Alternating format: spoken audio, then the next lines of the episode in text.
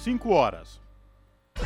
Começa agora Jornal Brasil Atual, edição da tarde. Produção em parceria com Brasil de Fato. As notícias que os outros não dão. Movimentos populares, política, direitos humanos, economia, mundo do trabalho, cultura e prestação de serviço. Jornal Brasil Atual. Edição da tarde. Olá, hoje é terça-feira, 21 de junho de 2002. Estamos começando mais um Jornal Brasil Atual, edição da tarde, com a minha apresentação Cosmo Silva e de Larissa Borer. E estas são as manchetes de hoje. Corregedoria Geral da Justiça de Santa Catarina instaura pedido de análise de conduta da juíza Joana Ribeiro Zimmer, no caso da menina de 11 anos grávida após ser vítima de estupro. Polícia Federal pede mais 30 dias para concluir inquérito de caso de Nivaldo. O rapaz foi morto com gás por agentes da Polícia Rodoviária Federal. Ministro de Minas e Energia afirmou nesta terça-feira, durante audiência pública na Comissão de Minas e Energia da Câmara, que governo não pode interferir nos preços dos combustíveis. Plano Nacional de Educação descumpre 15 de um total de 20 metas. Apagão de dados impede a avaliação mais realista da situação, diz campanha nacional pelo direito à educação.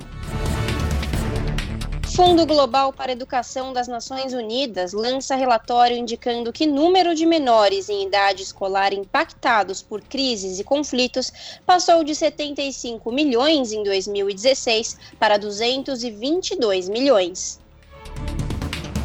Servidores da FUNAI, da Fundação Nacional do Índio, mantêm greve e convocam ato para a próxima quinta-feira. Além de justiça por Bruno Pereira e Dom Phillips, segmento reivindica a exoneração de Marcelo Xavier, delegado que preside a FUNAI. Brasil acumula mais de 115 mil casos prováveis de chikungunya neste ano. Ucrânia deve se tornar nesta terça-feira uma candidata oficial à União Europeia. São 5 horas e 2 minutos pelo horário de Brasília. Participe do Jornal Brasil Atual, edição da tarde, por meio dos nossos canais. Pelo Facebook, facebook.com Rádio Brasil Atual. Ou no Instagram, arroba Rádio Brasil Atual. Você participa também pelo Twitter, arroba RA. Ou pelo nosso WhatsApp, o número é 11 968 93 7672. Você está ouvindo? Jornal Brasil Atual, edição da tarde. Uma parceria com Brasil de Fato. Na Rádio Brasil Atual. Tempo e temperatura.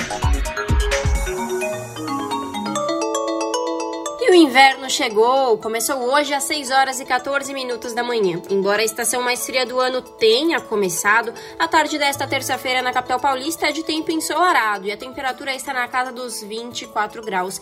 Não tem previsão de chuva, os períodos da noite e da madrugada serão de tempo pouco nublado e a temperatura fica na casa dos 17 graus. E em Santo André, São Bernardo do Campo e São Caetano do Sul, a tarde desta terça-feira também é de tempo pouco nublado, 23 graus neste momento.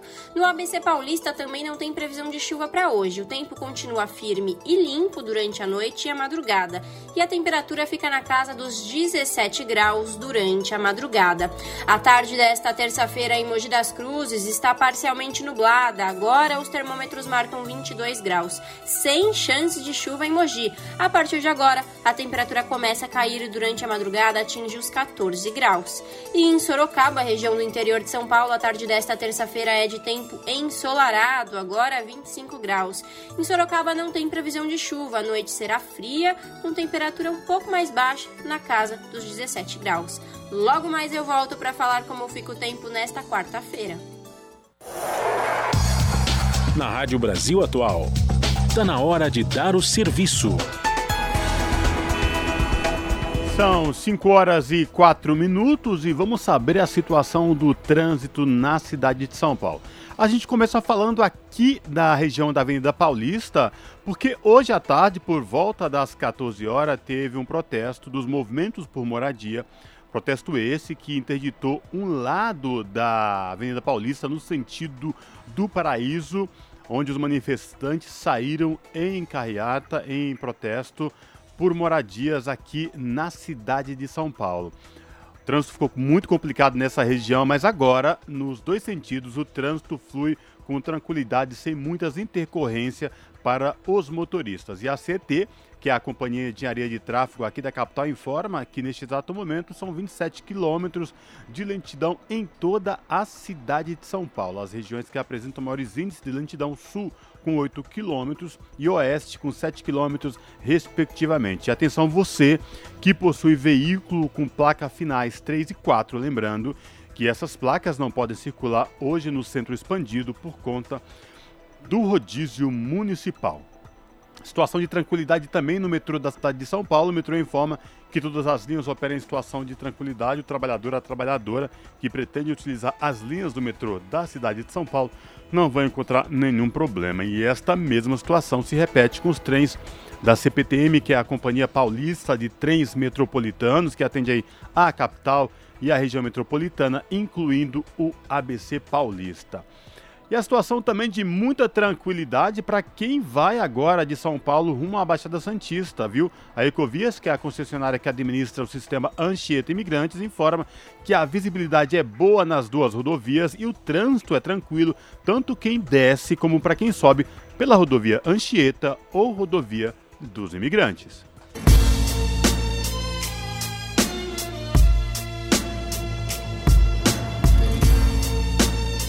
Salve, salve, quem vos fala, Gog, o poeta do rap nacional.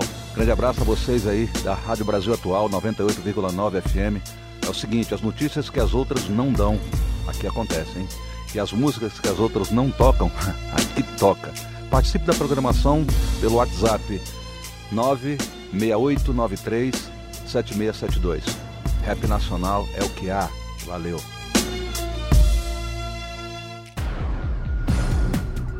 Jornal Brasil Atual. Edição da tarde. 5 horas mais 7 minutos.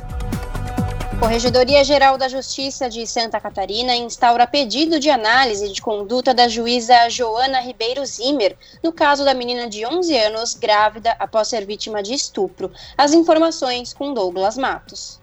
A Corregedoria Geral da Justiça de Santa Catarina informou por nota nesta segunda-feira que instaurou um pedido de análise da conduta da juíza Joana Ribeiro Zimmer. A magistrada determinou o encaminhamento de uma menina de 11 anos, grávida após ser vítima de estupro, a um abrigo para evitar que fosse realizado o aborto legal. O caso foi revelado em reportagem publicada pelo The Intercept Brasil e pelo portal Catarinas. De acordo com a matéria, a menina foi mantida no abrigo há mais de um mês sob a alegação inicial de que estaria ali para ser protegida do agressor, mas na prática o objetivo seria, aspas, evitar o risco de realização de algum procedimento para operar a morte do bebê Fecha aspas. Esse foi exatamente o termo utilizado no despacho pela juíza, publicado no dia 1 de junho. Para a doutora e professora em Direito Penal e Criminologia da Universidade Federal do Rio de Janeiro, Luciana Boatê, tanto a magistrada como a promotora devem ser afastadas.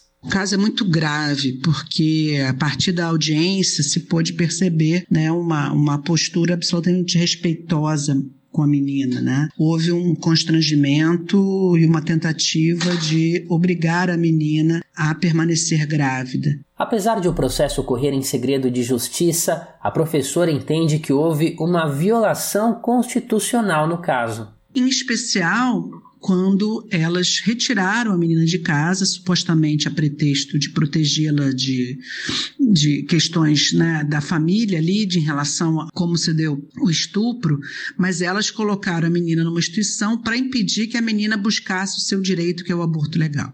A professora Luciana Boatê, da Universidade Federal do Rio de Janeiro, lembra que o aborto legal é um direito consolidado por lei desde a instituição do Código Penal de 1940, no século passado, e a legislação brasileira assegura o direito à interrupção da gravidez em caso de estupro. E o que a gente viu foi, foram justamente as autoridades deveriam zelar pela criança, estarem mais preocupados em mantê-la como uma chocadeira para supostamente garantir um bebê para ser adotado por uma família que ficaria feliz, que foram as expressões usadas por elas, né? Isso é muito grave. A especialista em direito penal avalia também que a própria forma como foi elaborada a condução do depoimento também não estaria de acordo com os procedimentos corretos e necessários para a preservação do bem da criança foi violado o direito que a menina tem, inclusive previsto também em convenções internacionais, a interrupção da gravidez. Foi violado também o que é previsto em lei, né, o direito da, da, da menina ser respeitada na sua oitiva.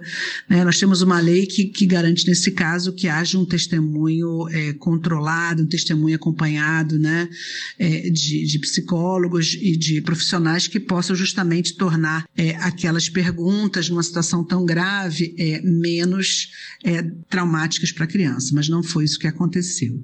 A jurista ressalta que a autorização para o aborto legal chegou a ser concedida pelo juiz Monami Menini Pereira, do Tribunal do Júri de Florianópolis, mas no dia seguinte a autorização foi cassada pelo próprio juiz como resposta a um pedido do Ministério Público, alegando que o caso era acompanhado pelas varas da infância e vara criminal da comarca de Tijucas.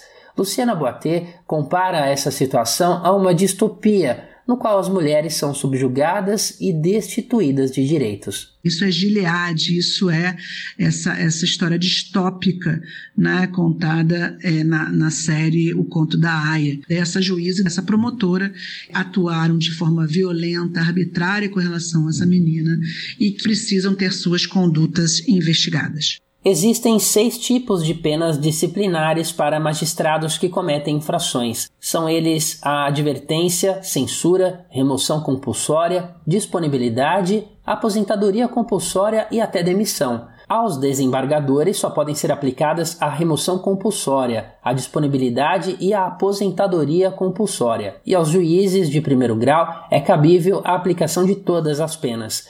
Os processos administrativos disciplinares e a aplicação de penalidades competem ao tribunal a que pertença ou a que esteja subordinado o juiz, o que pode ocorrer sem prejuízo da atuação do CNJ, o Conselho Nacional de Justiça. De São Paulo, da Rádio Brasil de Fato, com reportagem de Glauco Faria. Locução: Douglas Matos. Em consonância, a Ordem dos Advogados do Brasil informou que vai trabalhar para, garan para garantir a proteção da criança de 11 anos, grávida após ser estuprada em Santa Catarina.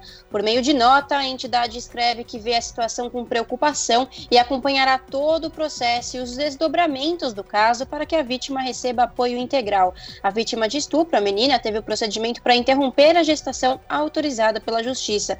No entanto, é uma decisão da juíza de manter a criança internada em um abrigo impediu que a ação fosse executada. Na manhã desta terça-feira, a Justiça de Santa Catarina determinou que a menina deixasse o abrigo e voltasse a morar com a mãe. Ainda nesta terça, a magistrada informou que foi promovida e será transferida para a comarca de Brusque, no Vale do Itajaí, deixando assim o caso. A juíza Joana Ribeiro alegou que foi aprovada em um concurso e soube da mudança de cargo ainda na semana passada.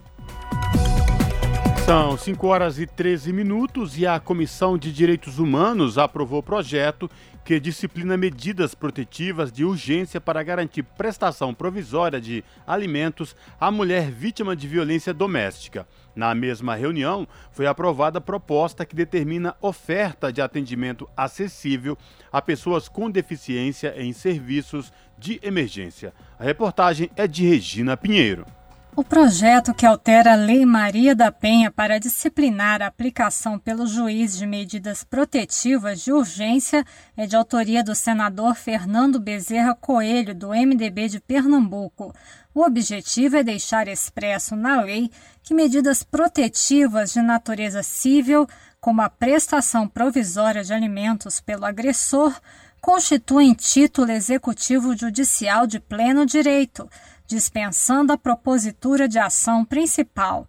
Para a relatora, senadora Rose de Freitas, do MDB do Espírito Santo, a concessão de alimentos à vítima, sem a apresentação de demanda judicial específica, constitui medida adicional de proteção à mulher, sem a qual outras medidas podem ser ineficazes, pois, em muitos casos, ela depende economicamente do agressor e reluta em se afastar por temer o desamparo que pode se estender aos filhos. A proposição seguiu para exame da Comissão de Constituição e Justiça em decisão terminativa. A Comissão de Direitos Humanos também aprovou o projeto de iniciativa do senador Romário, do PL do Rio de Janeiro, que determina a disponibilização de atendimento acessível às pessoas com deficiência nos serviços de emergência.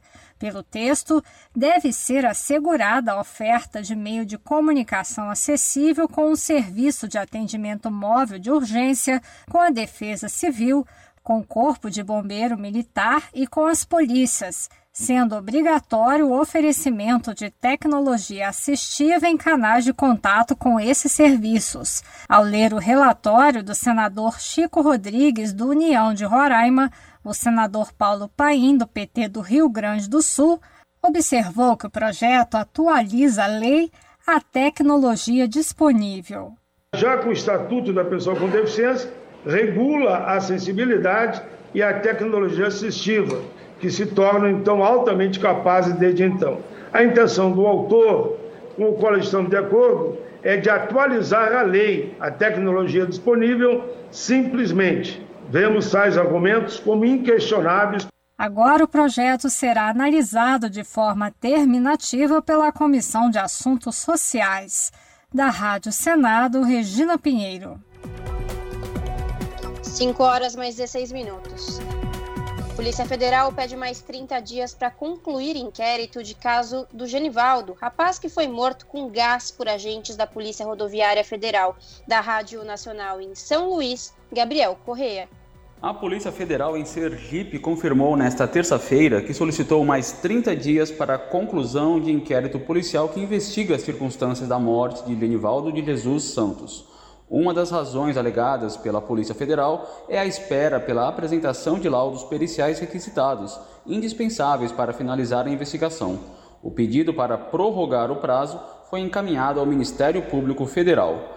Genivaldo morreu no dia 25 de maio durante uma abordagem feita por dois policiais rodoviários federais na BR-101, município de Umbaúba, Sergipe. De acordo com o Instituto Médico Legal, a vítima morreu por asfixia. Imagens que circularam em redes sociais no dia da morte mostram Genivaldo dentro de uma viatura cheia de fumaça. Ele se debateu com as pernas para fora enquanto um policial rodoviário mantinha a porta do veículo abaixada, impedindo a vítima de sair. Genivaldo teria sido abordado pelos agentes por pilotar uma moto sem capacete. Da Rádio Nacional em São Luís, Gabriel Correa. São 5 horas e 17 minutos. Hoje à noite acontece na Câmara Municipal de São Paulo uma sessão solene em homenagem aos jornalistas em defesa da liberdade de imprensa. O ato irá homenagear nomes como Julian Assange, jornalista que poderá ter prisão perpétua decretada por ter divulgado informações e documentos contra o governo dos Estados Unidos. A sessão na Câmara ocorre dias após o episódio contra outro profissional de imprensa, o jornalista britânico Don Phillips, morto junto com o indigenista Bruno Pereira durante uma viagem no Vale do Javari, no Amazonas. A reportagem é de Júlia Pereira. Acontece nesta terça-feira, na Câmara Municipal de São Paulo, uma sessão solene em homenagem aos jornalistas profissionais e em defesa da liberdade de imprensa. O ato foi organizado pelos partidos políticos que integram a Comissão de Educação, Cultura e Esportes da Casa de Vereadores e recebe apoio de entidades que representam os direitos e interesses dos jornalistas. A sessão não irá apenas homenagear os profissionais, como também alertar para os riscos que correm os comunicadores e a liberdade de imprensa. Um relatório publicado anualmente pela Federação Nacional dos Jornalistas aponta que 430 casos de agressões contra esses profissionais e veículos de imprensa foram registrados no país em 2021. O número é o maior já registrado em toda a série histórica, que teve início na década de 90. Também foram contabilizadas 140 ocorrências de censura e 131 episódios de descredibilização da imprensa. O presidente da República, Jair Bolsonaro, segue como principal agressor. Sozinho, ele foi responsável por 129 casos de descredibilização e 18 agressões verbais. Renata Miele, coordenadora do Centro de Estudos da Mídia Alternativa Barão de Tararé, lembra que tais episódios não atingem somente os e as jornalistas, como também fere o direito à informação e à democracia. A discussão sobre é, o direito do jornalista exercer livremente e sem qualquer tipo de constrangimento à sua profissão é, é um debate urgente em momentos de polarização política e de crescimento de setores conservadores e de ultradireita né, no nosso país. É, sem é, profissionais, jornalistas, comunicadores sociais exercendo sua profissão de forma livre, nós não temos democracia e nem a possibilidade de dizer para a sociedade, né, de apresentar, de divulgar para a sociedade os graves problemas estruturais que o nosso país atravessa. A sessão solene na Câmara Municipal de São Paulo irá homenagear os profissionais do consórcio de imprensa e o designer gráfico Elifas Andreato, que faleceu em março deste ano por complicações em decorrência de um infarto. O jornalista australiano Julian Assange, fundador do site Wikileaks, também será homenageado durante o ato, dias após o governo britânico autorizar sua extradição para os Estados Unidos.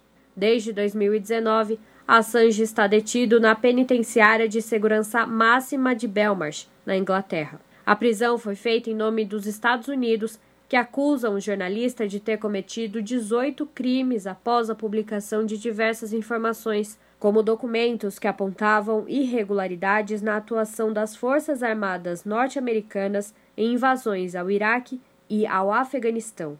Caso a extradição seja feita, Julian Assange poderá ser condenado a 175 anos de prisão. Para a secretária-geral do Fórum Nacional pela Democratização da Comunicação, Larissa Gold, a coragem do jornalista em denunciar crimes de guerra e casos de tortura deveria ser comemorada e não condenada. As informações que Julian Assange divulga, né, é, foram informações de tortura, informações gravíssimas e de repente o que vira ele vira virar alvo disso, né? Então, o que está errado no mundo em que a pessoa que denuncia esses, essas barbaridades, na verdade, ela pode ser pode ser presa, né, por até 175 anos, talvez até com risco de morte, né? A companheira do Julian Assange já denunciou risco de morte, inclusive, caso ele seja extraditado realmente. O Julian Assange é perseguido por ter tido a coragem de denunciar crimes de guerra das Forças Armadas do, dos Estados Unidos no Iraque e no Afeganistão. Julian Assange teve coragem de denunciar tortura. Isso deveria ser parabenizado e não condenado, né? O evento na Câmara Municipal de São Paulo, em homenagem aos profissionais da imprensa, ocorre após outro recente episódio, o brutal assassinato de Dom Phillips. O jornalista foi morto enquanto fazia uma viagem pelo Vale do Javari, no estado do Amazonas, acompanhado do indigenista brasileiro Bruno Pereira, também morto. O britânico, que morava no Brasil desde 2007, denunciava em suas reportagens e coberturas as ameaças contra o bioma amazônico e os povos tradicionais que lá vivem. Uma tragédia no âmbito dos direitos humanos, uma tragédia de violência, mais uma tragédia por exercício da democracia, né? Porque o Dom Felipe ele fazia um papel fundamental que era estar na Amazônia, numa área de conflito, é, cobrindo situações de conflito, de violência e de ataque aos direitos humanos, sobretudo aos povos originais, povos que muitas vezes são invisibilizados e que são os principais alvos do atual governo, né, do governo Bolsonaro. É sempre bom a gente lembrar que tanto o assassinato de Dom Philips quanto o genocídio indígena é um projeto não são meros acidentes ou catástrofes pontuais, né? Então, como já disse, um governo que ataca sistematicamente o jornalista, obviamente isso vai ser reverberado entre apoiadores, base ou qualquer pessoa que acredite que pode fazer o mesmo, né? A sessão solene em homenagem aos jornalistas e em defesa da liberdade de imprensa acontece nesta terça-feira, dia 21 de junho, a partir das 7 horas da noite, no Salão Nobre da Câmara Municipal de São Paulo, localizado no viaduto Jacareí, número 100, oitavo andar. Júlia Pereira, Rádio Brasil Atual e TVT. 5 horas mais 24 minutos. Reportagem do Brasil de Fato aponta que eleitorado evangélico possui demandas mais importantes do que apenas a religião. Para a pesquisadora, a esquerda cria abismo em relação a este eleitorado ao, ao criticar e não entender que este segmento é diverso. As informações com Daniel Lamir.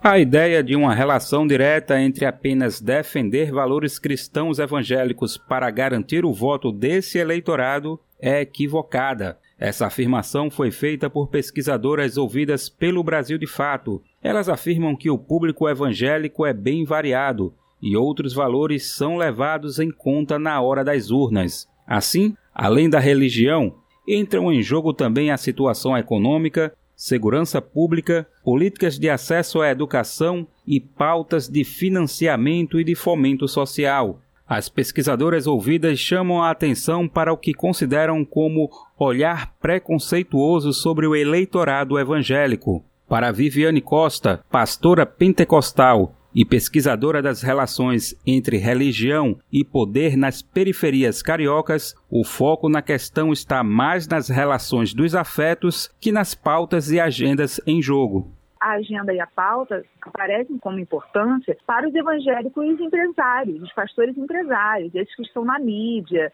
é, ocupando os lugares de poder. Mas e quem está lá na periferia, que nunca vai ocupar aquele lugar de poder? Né? Ele é instrumentalizado pelo quê? Muitas vezes pelo afeto. Por outro lado, Viviane Costa ressalta a necessidade de se enxergar os cristãos evangélicos como uma população heterogênea. Isso significa que o que para determinada parcela é prioridade na hora de escolher um candidato para outra, o mesmo assunto nem sempre é relevante. Ao se olhar os números das eleições presidenciais de 2018, fica nítido que a direita mobiliza melhor as questões e os afetos demandados por certos grupos evangélicos. Ao mesmo tempo, Viviane Costa afirma que, dentro das diversidades identitárias deste público, é possível se pensar em convergências com as esquerdas, além de grupos específicos de evangélicos. Quando a gente pensa que tem evangélicos, sim, que estão envolvidos e motivados com questões sociais em defesa da igualdade, da dignidade humana, é, nesse sentido, eu acho que a gente pode colocar que é uma aproximação de uma pauta de esquerda. Segundo Magali Cunha, pesquisadora de mídias, religiões e política do Instituto de Estudos da Religião e colaboradora do Conselho Mundial de Igrejas, os temas que envolvem as esferas familiares geralmente são comuns a todos os evangélicos, porque a família representa as ideias de segurança, estabilidade, afeto e unidade, por outro lado, Magali afirma que essas questões e valores são deturpadas por setores evangélicos empresariais através do medo e do pânico. Deturpados a partir de, uma, de pânico moral, de uma falta de medo, de criar medo nas pessoas, medo de que a educação sexual vai perverter, vai erotizar, é, medo de que uma liberação, é, descriminalização do aborto pudesse ser um total e as mulheres vão sair matando as crianças que geram, medo uhum. de que qualquer discussão sobre drogas signifique que os filhos serão drogados e qualquer discussão também sobre sexualidade torne todo mundo gay. Quer dizer, fica criando e criando esse pânico e isso tem um apelo muito grande por conta do medo e o medo afeta muito. É nesse sentido que questões como educação sexual e descriminalização e regulamentação do uso de drogas e flexibilização da posse de armas de fogo giram em torno da proteção da família. Seguindo esse raciocínio, nas palavras de Viviane Costa, a família é tudo o que esse público costuma ter, bem como a igreja, da mesma maneira, a perseguição contra a igreja, segundo a pesquisadora, aparece como uma pauta que mobiliza afetos importantes para esse público. Da Rádio Brasil de Fato, com reportagem de Caroline Oliveira de São Paulo. Locução: Daniel Lamir. Você está ouvindo? Jornal Brasil Atual, edição da tarde. Uma parceria com Brasil de Fato. 5 horas mais 29 minutos. O ministro de Minas e Energia, Adolfo Sachida, afirmou nesta terça-feira, durante audiência pública na Comissão de Minas e Energia da Câmara, que o governo não pode interferir nos preços dos combustíveis. A declaração foi dada após o presidente da Petrobras, José Mauro Coelho, ter pedido demissão nesta segunda-feira em razão de pressões políticas feitas pelo governo e aliados. Esta é a segunda vez que o governo federal troca a presidência da Petrobras neste ano, na tentativa de conter os preços. Nos últimos dias, Bolsonaro e aliados, entre eles o presidente da Câmara, Arthur Lira, intensificaram a pressão para que Mauro Coelho pedisse para sair. Isso porque o presidente e sua equipe decidiram pôr na Petrobras a culpa pela disparada nos preços dos combustíveis. E em reuniões internas do governo, Bolsonaro tem dito a auxiliares que novas altas dos combustíveis o farão perder a reeleição.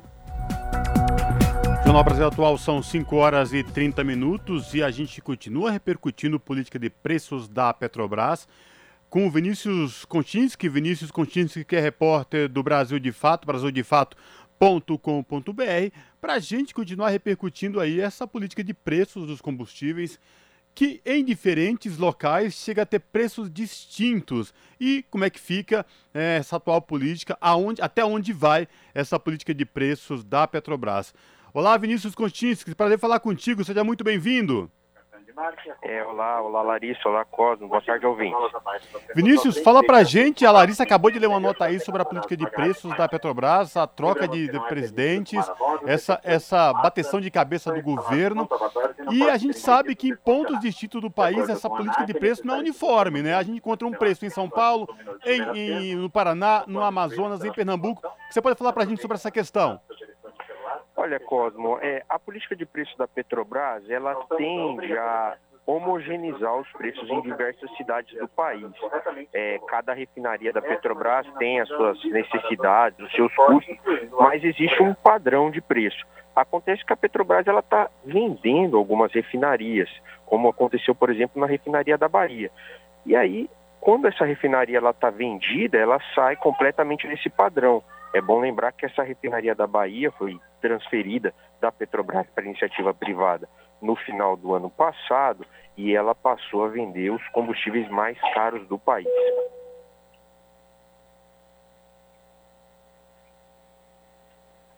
Alô? Vinícius, continua, continua com a gente ainda? Sim, estou te ouvindo, Cosmo. Ah, maravilha. Participa também dessa entrevista a repórter Larissa Borer, que hoje, Borer, que hoje apresenta o Jornal Brasil Atual Edição da Tarde comigo. Vai lá, Larissa. Vinícius, boa tarde, tudo bem? Boa tarde, Larissa, Bom, como você está? Bom, Estou bem também, obrigada. Bom, como eu, eu li agora há pouco, né? Só neste ano foi a segunda troca da, da presidência da Petrobras, mas a gente sabe que ao todo, durante o governo Bolsonaro, é a quarta troca do presidente, e ele faz isso para. Ele tentou fazer isso, né? Para diminuir o preço dos combustíveis, e bom, pelo contrário, isso não rolou. E agora, essa CPI que o Bolsonaro é, quer instaurar também tem uma forte propensão de seguir o mesmo caminho de aumentar ainda mais o preço dos combustíveis, né, Vinícius? Olha, Larissa, o presidente, é, segundo as fontes que a gente escuta, tanto do setor de, de, petróleo quanto da política, eles dizem que o presidente ele tende a criar uma narrativa, um discurso, dizendo que ele não tem nada a ver com o preço dos combustíveis. E, e ele critica a Petrobras, toca presidente da Petrobras, tal, para tentar mostrar que apesar das tentativas dele, esse preço não baixa. Mas é, as pessoas que estão por dentro desse, desse jogo político, eles dizem que isso não passa de um jogo de cena do presidente e que ele sabe que ele poderia é, intervir na Petrobras para baixar os preços e não faz. Não faz porque ele, de certa forma, está comprometido com a política de preços da Petrobras, que gera lucros bilionários, principalmente para os investidores estrangeiros, que são a maioria dos acionistas da Petrobras.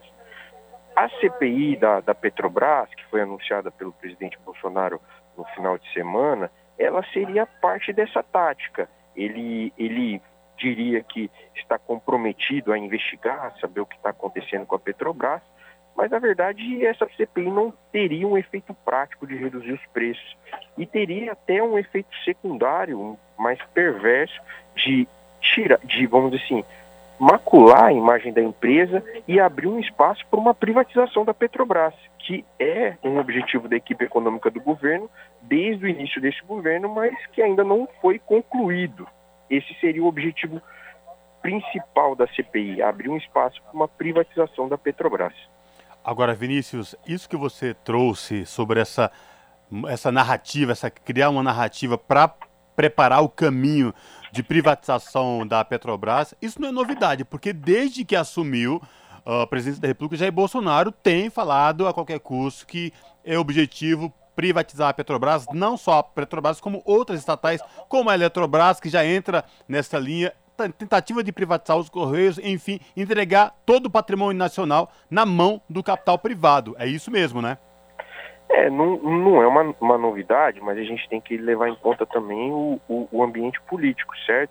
O governo Bolsonaro está encerrando seu primeiro mandato e quer tentar um eventual segundo mandato. Para tentar esse segundo mandato, ele tem que, de certa forma, mostrar aos eleitores, ao mercado, as forças que deram é, sustentação à primeira eleição dele, que ele é capaz de cumprir suas promessas. E parece que o Bolsonaro está numa tentativa desesperada para tentar dar um andamento na privatização do Petrobras ainda nesse mandato, até para usar isso como uma bandeira numa eleição. Recentemente, o ministro Paulo Guedes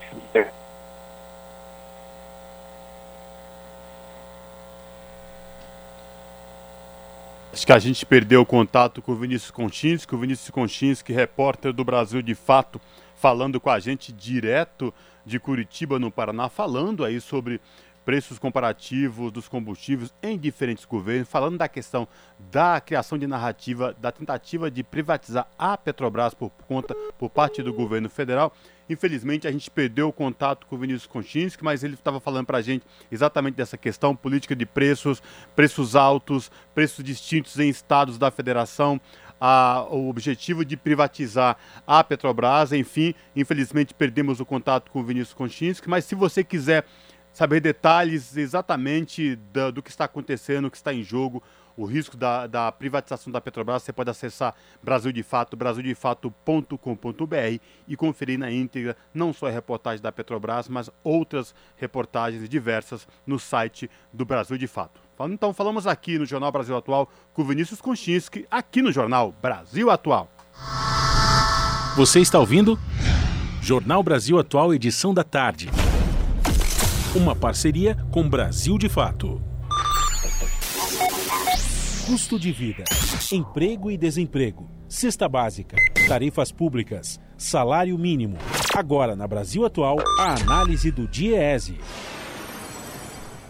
E agora, no Jornal Brasil Atual, vamos falar com o supervisor do escritório do DIEESE em São Paulo, Vitor Pagani.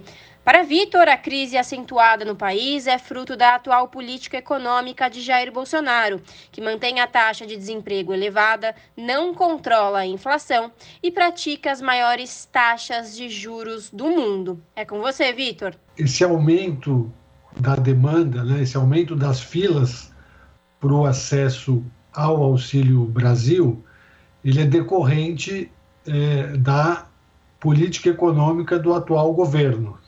Né? Então, uma política econômica que não entrega crescimento econômico né, de forma consistente e sustentável, né, que mantém as taxas de desemprego num patamar muito elevado, né, com alta informalidade, alta subutilização da força de trabalho, né, e que é, não controla também a inflação. Né. Então, nós temos uma inflação é, muito alta também, né, acima dos 10%, beirando os 12% no acumulado em 12 meses, né, e com uma taxa de juros crescentes, né, que é uma das maiores do mundo. Né. Então, essa política econômica do atual governo tem resultado no empobrecimento da população. Então, a gente tem um crescimento da pobreza e da extrema pobreza e, consequentemente, um crescimento da insegurança alimentar, né, do, da, das pessoas que estão é, passando fome no país. Né. Isso é, resulta no aumento da demanda né, pelo, pelas políticas de transferência de renda, né, no caso, o Auxílio Brasil. Né. E quem vai sentir né, esse aumento de demanda, essa pressão, são os municípios, né, que são os que estão ali na ponta é, prestando o serviço né, de assistência social, fazendo as políticas sociais. Né. E esse dado da Confederação Nacional dos Municípios chama atenção o crescimento da velocidade né, é, dessa fila, né, dessa demanda pelo o auxílio. Né? Então, é muito preocupante. Né? É, a gente sabe que o Bolsa Família né, ele foi desmontado, né, foi desestruturado, foi colocado no lugar esse Auxílio Brasil, cuja a finalidade era muito mais eleitoreira, né? então é, é um programa que ele não está articulado com as outras políticas públicas, né, com as outras políticas sociais. Então ele faz a transferência de renda, mas ele não estabelece as condicionantes, né, de é, das crianças serem vacinadas, né, da, das mulheres fazerem o pré-natal, de ter um acompanhamento da nutrição infantil, da saúde infantil, também não está é, relacionado à manutenção das crianças é, nas escolas. Né? Então a gente vê que ao ser alterado o programa, né, a gente tem dificuldade de implementação, né? tanto por conta de questões orçamentárias, mas também por conta de questões é, do desenho né, da política pública. A fome é um problema multidimensional, né, multifacetado. Então, você tem que, para é, enfrentá-la, né, você não basta só a transferência de renda. A transferência de renda é muito importante, mas ela é insuficiente. Ela tem que vir acompanhada de outras políticas públicas, outras políticas sociais, né, tanto na área de saúde, de educação, de segurança alimentar, né? então de é, incentivo à agricultura familiar, né? à produção de alimentos. Né? É, então precisa ter essa, essa articulação mais ampla né? da, das diversas políticas públicas que vão atender né, a população e isso ocorre nos territórios. Né? Então, é, são nos municípios que essas políticas precisam ser implementadas e articuladas. E o, o que preocupa também é que no atual governo há uma falta de transparência em relação, inclusive, aos dados da implementação da, dessas políticas. Né? Então, a gente vê que as informações, os prefeitos têm dificuldade, inclusive, de acesso às informações, né? O cadastro único, o CAD único, que era a fonte né, de informação que servia como base para o mapeamento né, e a identificação né, do, das localidades, é, das famílias é, em situação mais vulnerável. Hoje ele não perdeu qualidade né, com essa alteração que foi feita pelo governo federal. Então, nós temos um, uma situação preocupante, né, com números alarmantes né, de ampliação é, da pobreza, da extrema pobreza, da insegurança alimentar, que é decorrência dessa queda da renda provocada pela atual política econômica. Acabamos de ouvir Vitor Pagani, supervisor do escritório do DIEESE, Departamento Intersindical de Estatística e Estudos Socioeconômicos, aqui no jornal Brasil Atual. As notícias que os outros não dão. Jornal Brasil Atual. Edição da tarde. Uma parceria com Brasil de Fato. São 5 horas e 44 minutos e a Associação Brasileira de Juristas pela Democracia e outras entidades brasileiras realizam na próxima quinta um evento online em defesa da libertação do fundador do Wikileaks, Julian Assange. Os organizadores se opõem à extradição de jornalista para os Estados Unidos, que foi aprovada pelo governo britânico na última sexta-feira. Segundo a entidade, participam do evento a mulher de Assange, Stella, e sua advogada Jennifer Robinson, além de representantes de organizações internacionais como a Federação Internacional dos Jornalistas e os Repórteres Sem Fronteiras. O ato intitulado O Caso Assange, Solidariedade Internacional e as Sérias Violações e Precedentes para a Liberdade de Imprensa será transmitido pelo YouTube ao vivo em inglês e português. Julian Assange é acusado de espionagem devido à publicação de centenas de milhares de documentos secretos que denunciam crimes de guerra cometidos pelos Estados Unidos. E a Ucrânia deve se tornar, nesta terça-feira, uma candidata oficial à União Europeia, em uma decisão simbólica, mas que eleva o moral do país após a invasão da, da Rússia. Espera-se que os líderes da União Europeia em Bruxelas aprovem a recomendação da semana passada da Comissão Europeia, órgão executivo do bloco. Segundo a agência Reuters, após vários dias de discussões internas entre os líderes, não houve nenhuma oposição entre os 27 Estados-membros. Este é um momento inédito na geopolítica, pois, embora a candidatura marque uma mudança estratégia para o leste europeu, diante da guerra da Rússia na Ucrânia, Kiev provavelmente levaria anos para integrar o bloco. São 5 horas e 46 minutos. E o número de pessoas obrigadas a deixar suas casas em função de conflitos armados mais que dobrou na última década. Desde 2011, no início da guerra da Síria, quantidade de deslocados e refugiados não para de crescer. E atualmente há mais de 100 milhões de pessoas nesta situação. As informações com Douglas Matos, do Brasil de Fato. As crises globais vêm afetando cada vez mais pessoas ao redor do mundo. De acordo com a ONU, a Organização das Nações Unidas, há hoje cerca de 100 milhões de pessoas que foram obrigadas a deixar suas casas, seja dentro ou fora do país de origem. Até o fim de 2021, o mundo tinha mais de 89 milhões de deslocados. Em 2011, esse número era menos da metade, 38 milhões. É como se desde aquele ano toda a população da Argentina tivesse que deixar os lares devido a emergências e apenas no último ano, outros 11 milhões, mais do que o total da população portuguesa, passaram a enfrentar o mesmo destino. A Guerra da Síria, conflito iniciado em 2011, foi responsável por iniciar essa tendência de aumento dos deslocamentos e refugiados no mundo.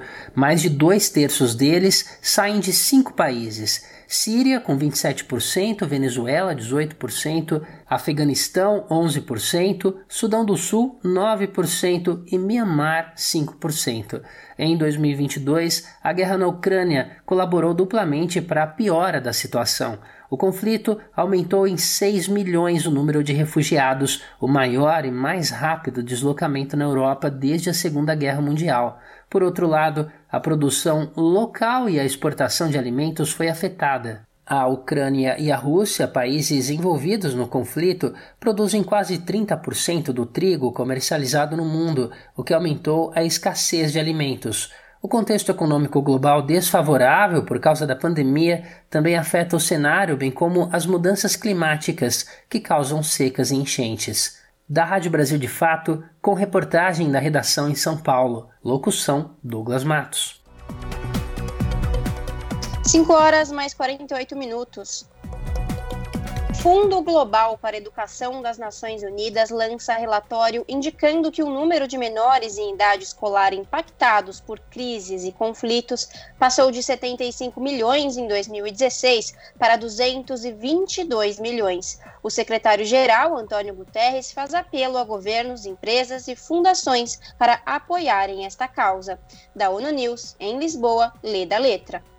O número de crianças em idade escolar impactadas por crises ou conflitos e que precisam de apoio no ensino subiu de 75 milhões em 2016 para 222 milhões nos dias atuais. O levantamento está no relatório lançado esta terça-feira pelo Fundo Global para a Educação das Nações Unidas, chamado A Educação Não Pode Esperar. O secretário-geral da ONU, Antônio Guterres, declarou que essas crianças estão tendo a sua educação cruelmente interrompida. Ele pede a governos, empresas, fundações e indivíduos para apoiarem o trabalho vital do fundo. Guterres faz ainda um apelo para que o ensino esteja ao alcance de todas as crianças em todos os lugares do mundo.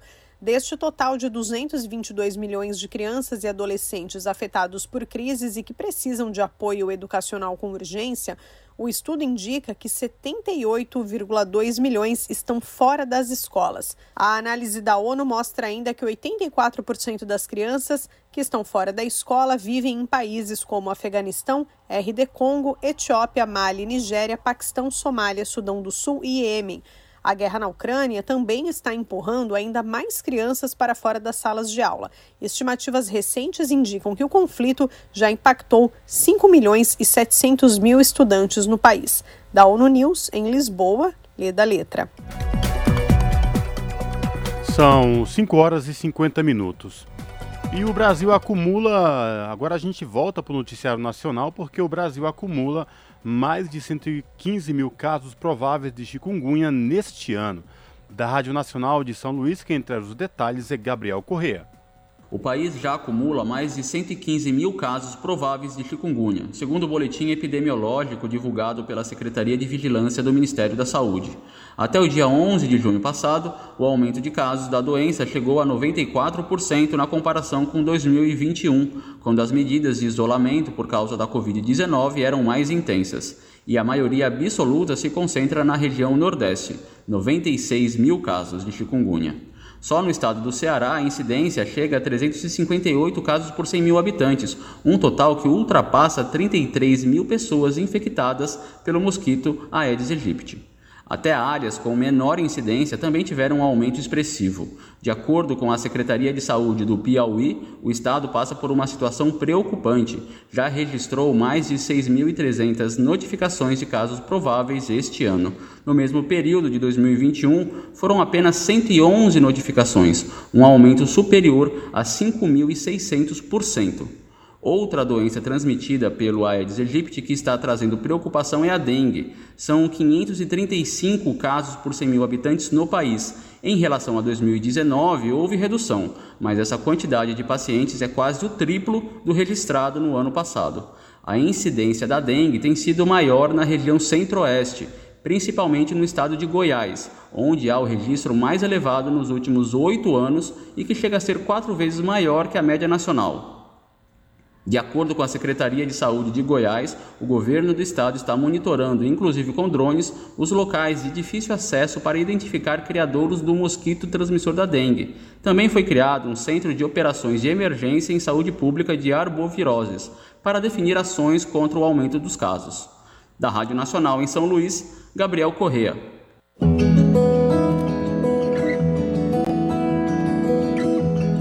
Momento agroecológico. Brasil é o segundo maior exportador de algodão do mundo, atrás apenas dos Estados Unidos. Um dos principais destinos da pluma é a indústria da moda, na confecção de tecidos. Até uma camiseta, por exemplo, chegar até o nosso guarda-roupa, existem uma série de consequências socioambientais envolvidas na produção dela. Esses impactos vão desde o uso do solo, consumo e poluição da água com corantes, gastos com energia, condições trabalhistas degradantes, aumento das emissões dos gases de efeito estufa, uso intensivo de agrotóxicos no plantio, até o descarte daquela peça no lixo. Mas existem outras formas de se produzir uma das fibras naturais mais usadas no Brasil.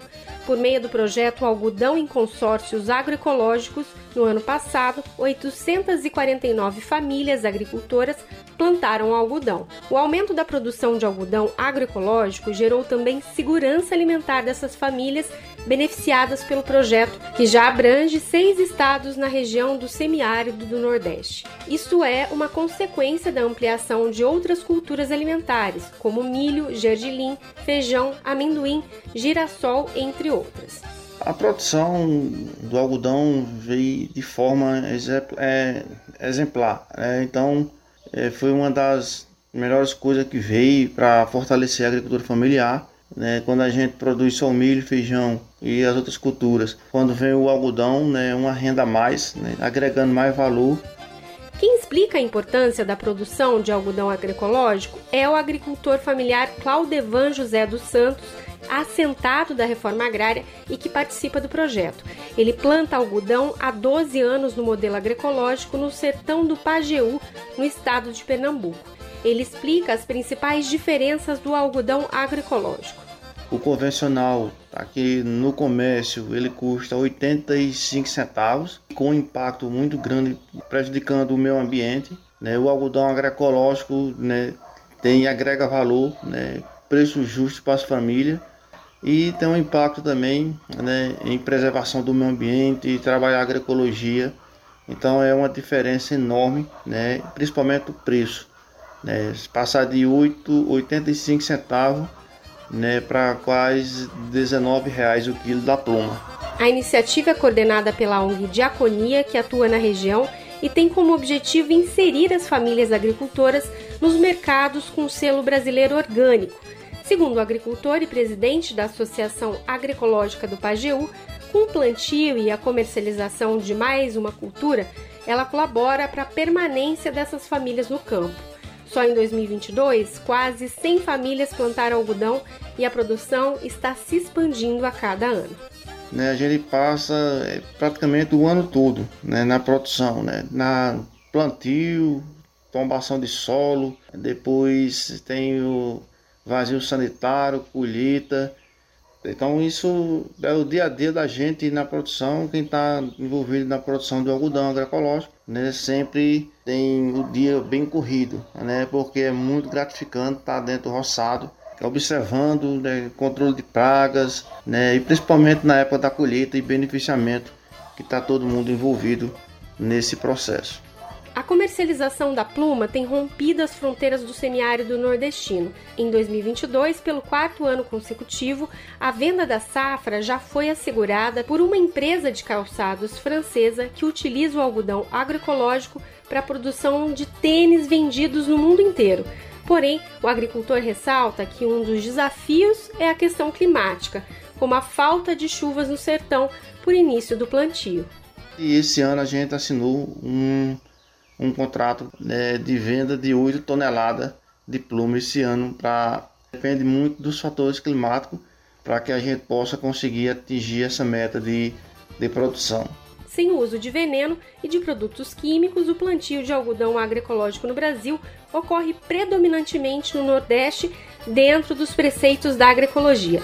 Segundo o relatório Fios da Moda, o algodão é a quarta cultura que mais consome agrotóxicos sendo responsável por aproximadamente 10% do volume total dos pesticidas utilizados no Brasil. A média de aplicação é de 28 litros de agrotóxico por hectare, mais do que o dobro aplicado na soja, que recebe 12 litros por hectare. De Minas Gerais, para a Rádio Brasil de Fato, Anelise Moreira.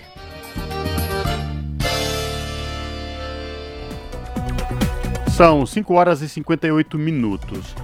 Pesca do peixe surubim, também conhecido como pintado, passa a ser proibido no Brasil. O animal entrou na lista de seres ameaçados de extinção pelo ICMBio. Da Rádio Nacional em Brasília, Beatriz Albuquerque. O peixe surubim ou pintado foi incluído pela primeira vez pelo Ministério do Meio Ambiente na lista de animais ameaçados de extinção. Isso quer dizer que agora a pesca desse peixe está proibida em todo o Brasil, incluindo a atividade esportiva do pesque e solte. Essa espécie de peixe pode ser encontrada em grandes bacias, como a do São Francisco, Paraná, Paraguai e Uruguai, e é comum em vários países da América do Sul, além do Brasil. Apesar de algumas críticas de setores que defendem que a pesca do pintado é importante para a economia e turismo de alguns estados, a decisão é resultado de uma análise técnica do ICMBio, o Instituto Chico Mendes de Conservação da Biodiversidade, que usa inclusive critérios internacionais de risco de extinção. O analista ambiental do ICMBio, Wellington Adriano, explica que essa análise é feita de maneira bem criteriosa. A avaliação do risco de extinção tem início com a elaboração de uma ficha contendo informações como o modo de vida, os locais de ocorrência e ameaças sobre cada espécie. Em seguida, essas fichas são encaminhadas a pesquisadores que têm reconhecido experiências com, com tais espécies para que complementem tais informações. A aplicação desses critérios e categorias tem o objetivo de verificar qual a probabilidade de uma espécie tornar-se extinta em um futuro próximo. A lista oficial das espécies brasileiras ameaçadas de extinção avaliou mais de 5 mil espécies da flora e outras 8.500 da fauna brasileiras. Apesar da entrada de 219 espécies na lista, o ICMBio afirma que há motivos para comemoração. 220 tiveram melhor em seu estado de conservação, indo para categorias de menor risco, incluindo 144 espécies que saíram da lista. Como o Brasil possui aproximadamente 20% das espécies existentes no mundo, a lista oficial brasileira é um dos maiores esforços em avaliação da biodiversidade empreendidos em nível global. Da Rádio Nacional em Brasília, Beatriz Albuquerque. Rádio Brasil Atual. Para sugestões e comentários, entre em contato conosco por e-mail redação@jornalbrasilatual.com.br ou WhatsApp DDD 11 96893 7672. Acompanhe a nossa programação também pelo site redebrasilatual.com.br.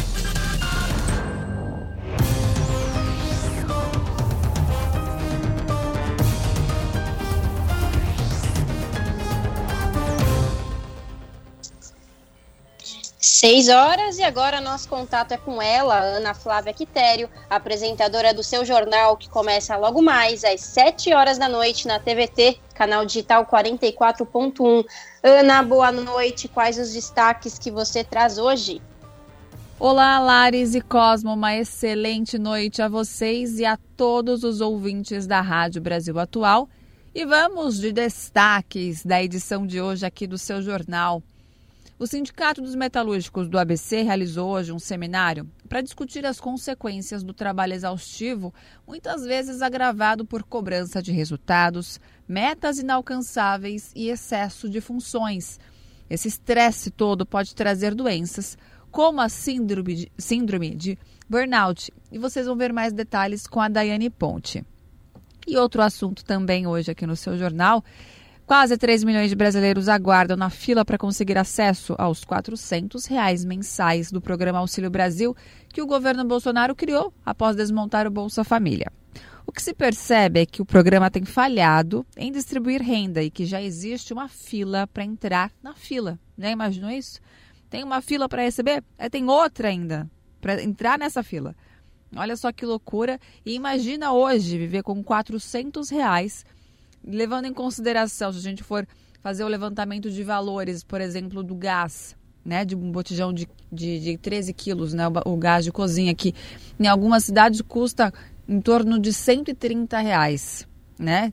Sem contar as despesas como energia elétrica, é, saneamento básico na questão de, de água, esgoto. Né? Muitas dessas pessoas não vivem em locais com saneamento, mas existem outras contas. Então, levando na ponta do lápis, que, que é 400 reais para uma família hoje brasileira, não é mesmo? Bom, e para encerrar, a campanha Despejo Zero realizou hoje manifestações em todo o Brasil. Movimentos populares e de moradia pediram a prorrogação da liminar do Supremo Tribunal Federal que impede os despejos na pandemia. O problema é que a medida só vale até o fim deste mês, junho, mês 6. E se não for renovada, meio milhão, olha só, vou repetir, meio milhão de pessoas correm o risco de ficar sem moradia. Hoje a gente olha para todos os cantos da cidade. Estou falando aqui de São Paulo, que é a cidade onde eu vivo. E todos os lugares tem alguém em situação de rua, né? E se você for ouvir a história da grande maioria dessas pessoas, são pessoas que tiveram uma moradia que por estar desempregada há um tempo, não conseguir né, se, se colocar no mercado de trabalho, acabam perdendo o meio de sustento e também como pagar o aluguel. Não pagam. Vão para onde? Para a rua. Agora imagina essa quantidade de pessoas sendo despejadas, outras que né, ainda têm um, um cantinho para morar, mas que por causa dessa, dessa liminar, né, caso ela não seja renovada, meio milhão de pessoas então correm o risco de ficar sem morar, ter onde morar e, consequentemente, único destino, né, as ruas aí das cidades onde vivem. É triste, é lamentável a situação do brasileiro hoje em dia, né, gente? Bom, eu vou terminando por aqui os destaques, mas não se esqueçam, mais notícias completas vocês conferem pontualmente às sete da noite comigo no seu jornal. Um bom programa para vocês aí, hein? Cosmo e Lares. Beijão grande a todos e até daqui a pouquinho. Jornal Brasil Atual, edição da tarde. Uma parceria com Brasil de Fato. E o nosso contato agora no Jornal da Rádio Brasil Atual é com a Cida de Oliveira. A Cida que é repórter do portal da Rede Brasil Atual, redebrasilatual.com.br. Olá, Cida, prazer em falar contigo. Seja muito bem-vinda. Tudo bem? Tudo certo, Cosmo. Como vai? Mas diga lá, Cida, quais destaques do portal da RBA você traz nesta terça-feira para os nossos ouvintes? É sobre o Plano Nacional de Educação. Cosmo. Ele está indo para a reta final de vigência, né? Quer dizer, já né, um plano decenal que está indo para o final já, faltam só três anos para que ele perca né, a, a sua vigência, né? Ele está, enfim, ele entrou em vigor em, 2000 e, em 2014 e das 20 metas, veja, veja você, Cosmo, é sabe? São quase 90% do plano que não vai ser cumprido. Quer dizer, são 20 metas, 15 delas sem chance de cumprimento. Né? Tem cinco aí que estão mais ou menos cumpridas, mas assim, muito parcialmente, também com pouquíssimas chances de serem é, atingidas é, plenamente. E Cida, e tem alguma explicação do governo federal, do MEC, para um cumprimento tão baixo, 25% de suas metas?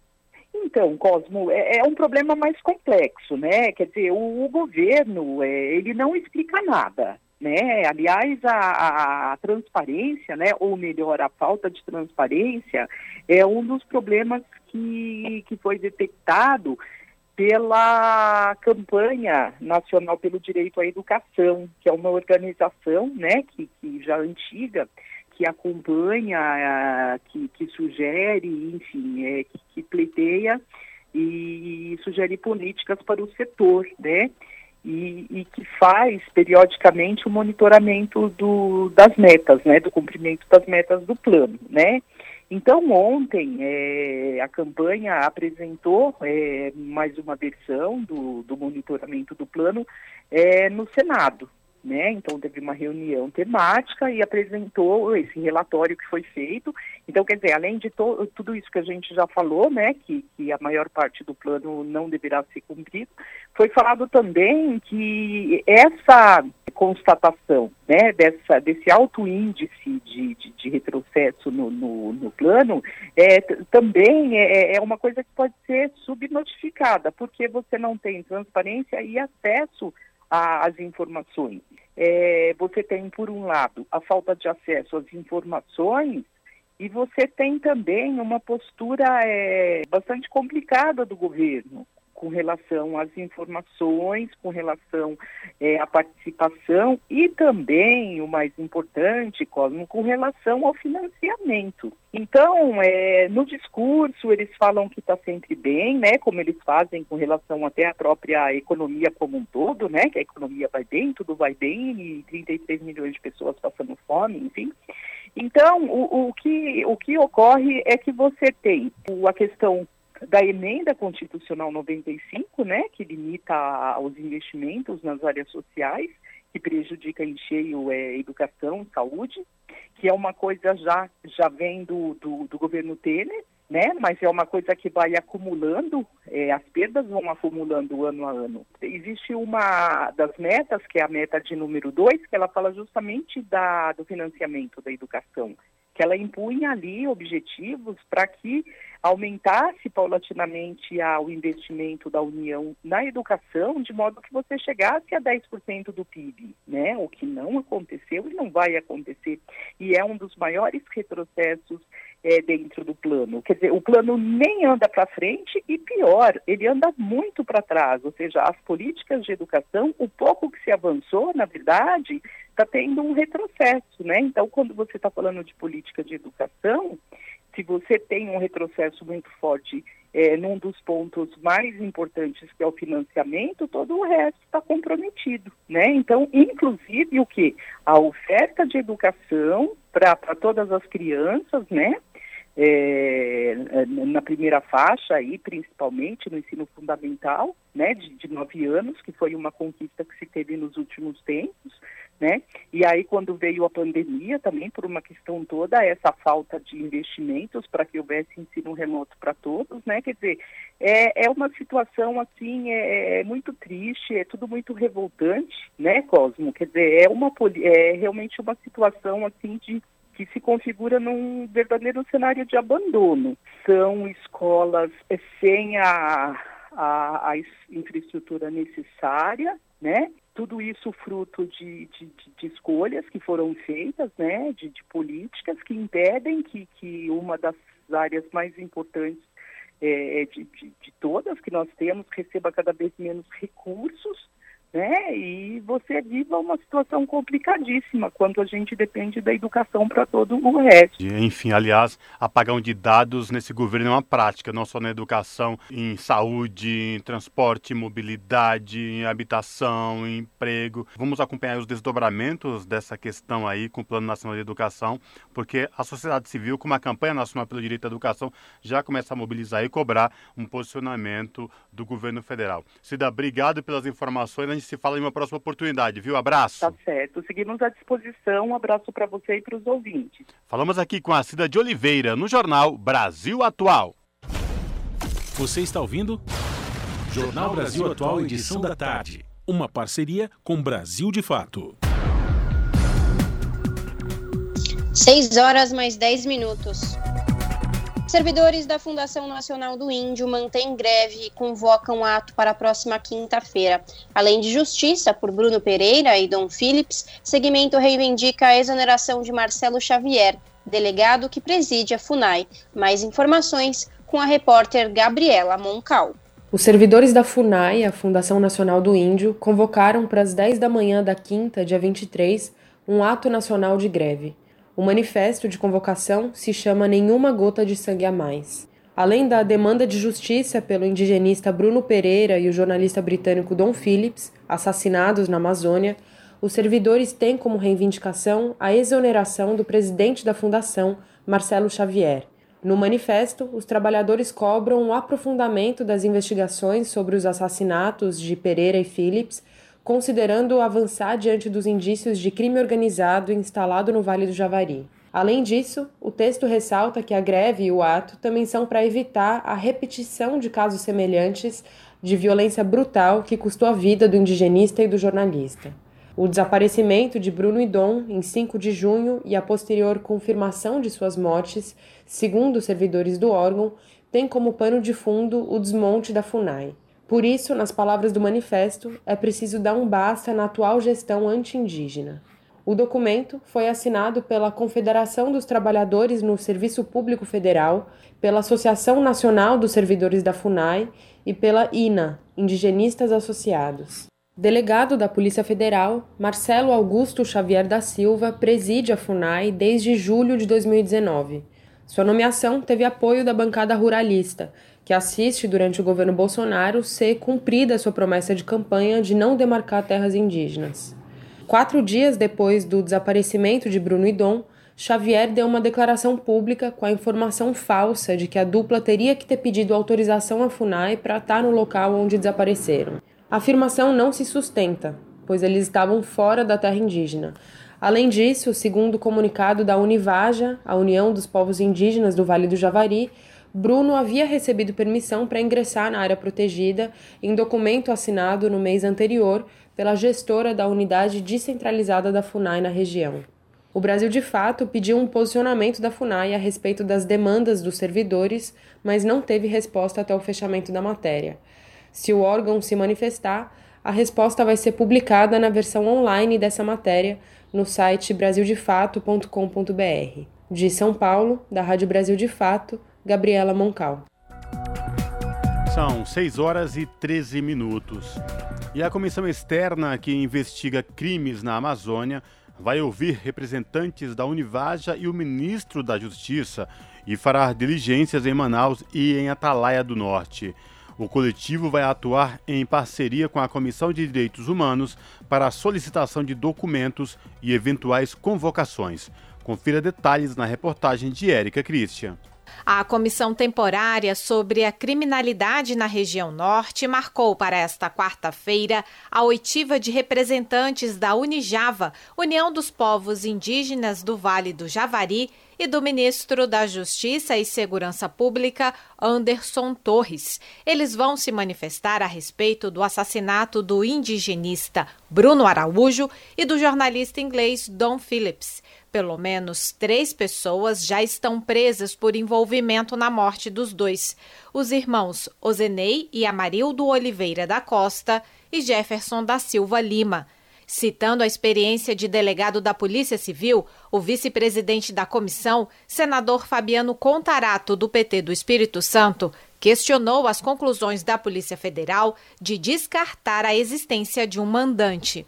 Então, a nossa preocupação é que nós não podemos permitir nenhum juízo de pré-julgamento antecipado para findar uma investigação sem, sem esmiuçar todas as possibilidades possíveis. Porque é muito simples você concluir um inquérito policial atribuindo autoria e materialidade a um executor, mas sem você buscar a fundo o que, que está por trás daquilo ali, qual é o desmonte que houve na FUNAI, a comissão temporária aprovou o trabalho conjunto com a Comissão de Direitos Humanos para permitir a solicitação de documentos e a aprovação de eventuais convocações. O presidente da CDH, senador Humberto Costa, do PT de Pernambuco, destacou ainda a aprovação do pedido de proteção e segurança para pessoas ligadas à Unijava, ao ressaltar que essa região é conhecida por ser uma terra sem lei. É uma área dominada pelo narcotráfico tráfico transnacional envolvendo Peru, a própria Colômbia também, e denúncias, que eu não sei o teor, cabe a nós apurar, de que outras atividades são financiadas pelo narcotráfico com o objetivo não só de disfarçar esse tipo de atividade, mas ter ao lado pescadores que trabalham na pesca ilegal, garimpeiros, enfim. A comissão temporária também quer ouvir os três acusados dos assassinatos, as autoridades envolvidas na investigação do caso, o prefeito de Atalaia do Norte, Denis Paiva, e o presidente da FUNAI, Marcelo Xavier, além de familiares das duas vítimas e representantes da sociedade civil como jornalistas. Os senadores também deverão realizar diligências em Manaus e em Atalaia do Norte. Da Rádio Senado, Érica Christian. 6 horas mais 17 minutos. União dos Povos Indígenas do Vale do Javari contraria informações da Polícia Federal e revela atuação de saqueadores profissionais na região. Relatos enviados às autoridades desde o ano passado já implicavam que Pelado, um dos acusados de matar Bruno Pereira e Dom Phillips, atuava em esquema de caça e pesca ilegal. De Lábrea, no Amazonas, as informações com Murilo Pajola. Relatórios da Univaja, a União dos Povos Indígenas do Vale do Javari, descrevem a atuação de grupos criminosos armados voltados à prática de caça e pesca ilegais no interior da terra indígena Vale do Javari o indigenista Bruno Pereira e o jornalista britânico Don Phillips foram assassinados no território. Os documentos, aos quais o Brasil de fato teve acesso, identificam a atuação de seis grupos de invasores formados, cada um por até oito integrantes armados. Eles conduziam embarcações capazes de transportar até 12 toneladas de carne extraída ilegalmente da região dos rios Itaquaí e Ituí, por onde o indigenista e o jornalista navegavam antes de desaparecerem. As informações produzidas pela equipe de vigilância da Univaja, integrada por Bruno Pereira, contrariam a conclusão divulgada pela Polícia Federal de que não houve mandante nem organização criminosa por trás dos assassinatos. O entendimento da PF foi contestado publicamente pela Univaja. Segundo a organização, os investigadores desconsideraram os relatórios produzidos pela Vigilância Indígena. Os documentos apontam as relações entre Amarildo da Costa Oliveira, o Pelado, preso por suspeita de envolvimento no crime com outras pessoas. Os relatos trazem detalhes sobre as práticas criminosas com toneladas de pescas ilegais e o envolvimento de pelo menos outros dois criminosos ambientais que até agora não foram responsabilizados pelas mortes. Ambos estariam ligados ao tráfico internacional de drogas, segundo disse ao Brasil de Fato um indígena que trabalhava na fiscalização ao lado de Bruno no mesmo dia do desaparecimento. Além da identificação dos invasores, a Univaja forneceu às autoridades os locais de atuação dos criminosos e os caminhos alternativos usados por eles com o objetivo de entrar na área protegida sem alertar a fiscalização. Procurada, a PF não respondeu aos questionamentos da reportagem. O espaço segue aberto. De Lábrea, no Amazonas, da Rádio Brasil de Fato, Murilo Pajola. São 6 horas e 20 minutos. E durante conferência das Nações Unidas sobre os oceanos foi discutido o papel fundamental que mulheres e jovens têm no desenvolvimento ambiental e sustentável. Da ONU News em Nova York, Mayra Lopes. Na Conferência das Nações Unidas sobre os Oceanos, ações de mulheres e jovens serão evidenciadas para a busca de soluções. A necessidade desta conexão é apontada pelo subsecretário-geral Miguel de Serpa Soares. Ele falou à ONU News em Nova York sobre possíveis cenários antes do evento, marcado para este 27 de junho em Lisboa. É um tema relativamente novo. Há 10 anos ninguém falava deste assunto e, e obviamente, uh, a questão da igualdade de género é em si mesmo um objetivo na Agenda 2030. Uh, eh, e, portanto, tudo o que nós possamos fazer para melhorar as condições e a visibilidade de mulheres e raparigas uh, é muito importante. Ora, o objetivo 14 relativamente aos oceanos abrange, obviamente, problemas de género. Pensemos que, por exemplo, a maior parte do uh, trabalho de, uh, relativo às indústrias de pesca menos qualificado, mais mal pago, é feito por mulheres e, e nós temos estudos que nos dizem que sistematicamente o elemento feminino é pago uh, menos do que a, a sua equivalente masculina. De acordo com a ONU, ainda persistem desigualdades mesmo com a presença feminina crescente em campos como o setor marítimo global. Para o também assessor jurídico da ONU, que é campeão internacional de promoção de gênero e porta-voz do evento, o grupo é o mais afetado quando se trata de proveitos nos mares. Em nível global, uma ilustração desta desigualdade é que, em plano mais amplo, as funcionárias ganham apenas 77 centavos para cada dólar ganho pelos homens. Este tipo de, de, de situações convém falar delas e convém também um, eh, tentar que uh, as mulheres e as raparigas façam parte do processo de tomada de decisão uh, que afeta as suas comunidades locais, piscatórias, comunidades costeiras, e, e, é um tema que nunca se falava até agora e que obviamente tem que se tomar em conta. Um, é um tema que vai ser discutido em Lisboa, o que, o que, o que me alegra, e, e, e é um tema que, que, tem que estar presente em todas as áreas de atuação dos oceanos, na comunidade científica, uh, nas comunidades de organização local relativa à pesca, a indústrias alimentares. Há muito trabalho a fazer. Em relação à atuação dos jovens, Serpa Soares enfatizou a esperança, mudança e ação para impulsionar a ação do grupo em relação aos mares a conferência acolhe um evento Salvar Nosso Oceano, Proteger Nosso Futuro.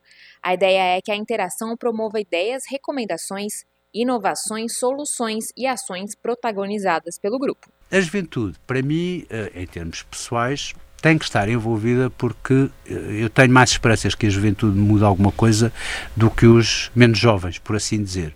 Uh, que são mais conservadores e mais resistentes à mudança. A minha esperança é exatamente que os jovens, até ao momento, aderem muito facilmente a esta mensagem.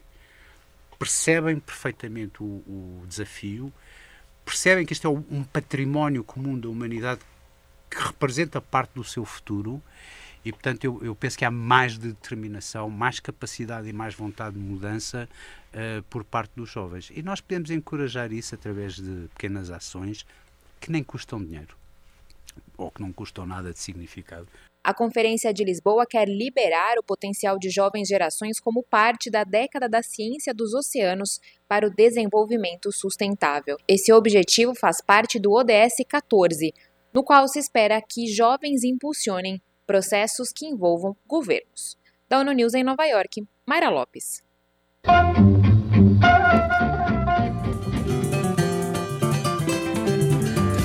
Mosaico Cultural, uma produção Rádio Agência Brasil de Fato.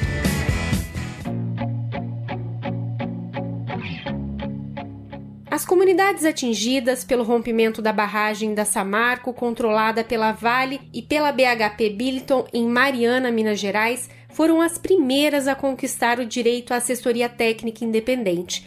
Desde outubro de 2016, as vítimas do maior crime socioambiental do Brasil contam com uma equipe de profissionais de diversas áreas que atuam de forma independente das empresas envolvidas. São grupos de confiança dos moradores e que colaboram para a reparação dos danos causados pela mineradora. A assessoria foi fruto da mobilização da comunidade local, movimentos populares e o Ministério Público Federal a partir de uma ação civil pública. A conquista se tornou um marco recente no contexto dos conflitos socioambientais causados por empreendimentos minerários em Minas Gerais, como explica o Idge Arcângelo da Caritas Brasileira Regional Minas Gerais. As assessorias técnicas, elas surgem no contexto de diminuir a assimetria dos recursos técnicos e econômicos que existem entre as grandes empresas minerárias e as populações locais que convivem com esses empreendimentos. Então, a partir de uma perspectiva né, de garantia dos direitos e participação informada é, dessa população nos processos é, e a, a garantia né, de compreensão dos trâmites e processos também. A memória desse trabalho que inspira a luta de outras comunidades atingidas por empreendimentos minerários é tema do livro O Direito das Comunidades Atingidas pela Mineração à Assessoria Técnica Independente. Organizado pela Caritas, o livro é fruto de um esforço coletivo de entidades que registram o trabalho desse mecanismo de luta pela garantia de direitos dos atingidos pela mineração. O livro reúne artigos de várias entidades que prestam assessoria técnica independente e traz também a diversidade de modelos e perspectivas possíveis para a atuação das assessorias, das assessorias técnicas. Ele também é, registra é, o início desse trabalho, é, traz as conquistas junto às pessoas atingidas pela mineração e também desafios que acontecem hoje dentro desse contexto dos empreendimentos minerários aqui em Minas Gerais. A advogada Mônica dos Santos, moradora de Bento Rodrigues, em Minas Gerais, foi uma das atingidas pelo crime em Mariana. Ela relembra que em 2015 saiu para trabalhar e na volta para casa descobriu que havia perdido bens materiais, amigos e que teria que interromper seus planos e seus sonhos. Mônica dos Santos conta que até hoje ela e a família não foram indenizadas. Nós não fomos indenizados, né? Porque a gente não concorda com os valores que as empresas ofereceram. Esse processo ele tem sido muito demorado, muito lento e muito cansativo, frustrante, que só serve para nos fazer adoecer e nos matar aos poucos. Mônica relata que a assessoria técnica foi primordial ao longo desse processo para que os atingidos lutassem pelos seus direitos. A gente nem sabia o que, que era ser atingido. É, nós percebemos que precisávamos de técnicos, né, em todas as áreas, capacitados para nos dar o suporte e nos ajudar a entender, né, quais são os nossos direitos, que na verdade não são poucos. A grande parte dele a gente conquistou e a gente descobriu através da assessoria técnica. Mônica diz que o livro é essencial para ter uma assessoria técnica independente em outros conflitos socioambientais que existem no Brasil. Vejo esse livro como uma iniciativa muito importante, né? Não só para nós atingidos, mas para outros atingidos, né, que vem aparecendo, porque a gente sabe que o crime, né, ele não acabou no dia 25 com a barragem do Córrego do Feijão. A gente sabe que tem várias outras bombas relógios, né, para estourar.